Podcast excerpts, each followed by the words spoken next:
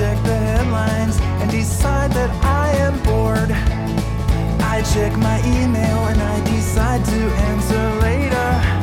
Another cup of coffee and I drag myself to work. My life is grounded in a firm routine of coffee, sleep, and work. I am not boring, I just stick to what I know.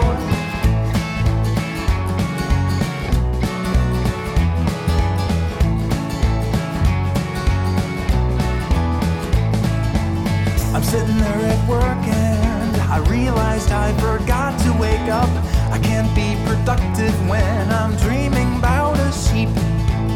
I go upstairs and get myself another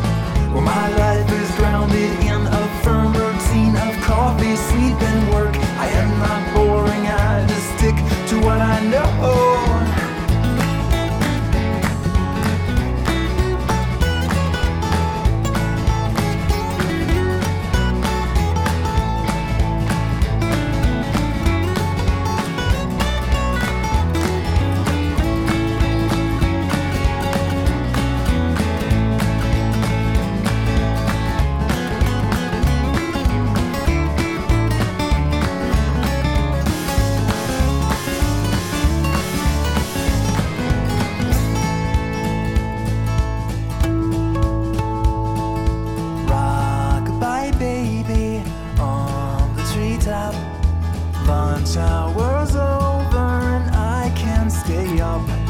I've got to drink coffee, but that's a mistake. I'd best switch to decaf or I'll stay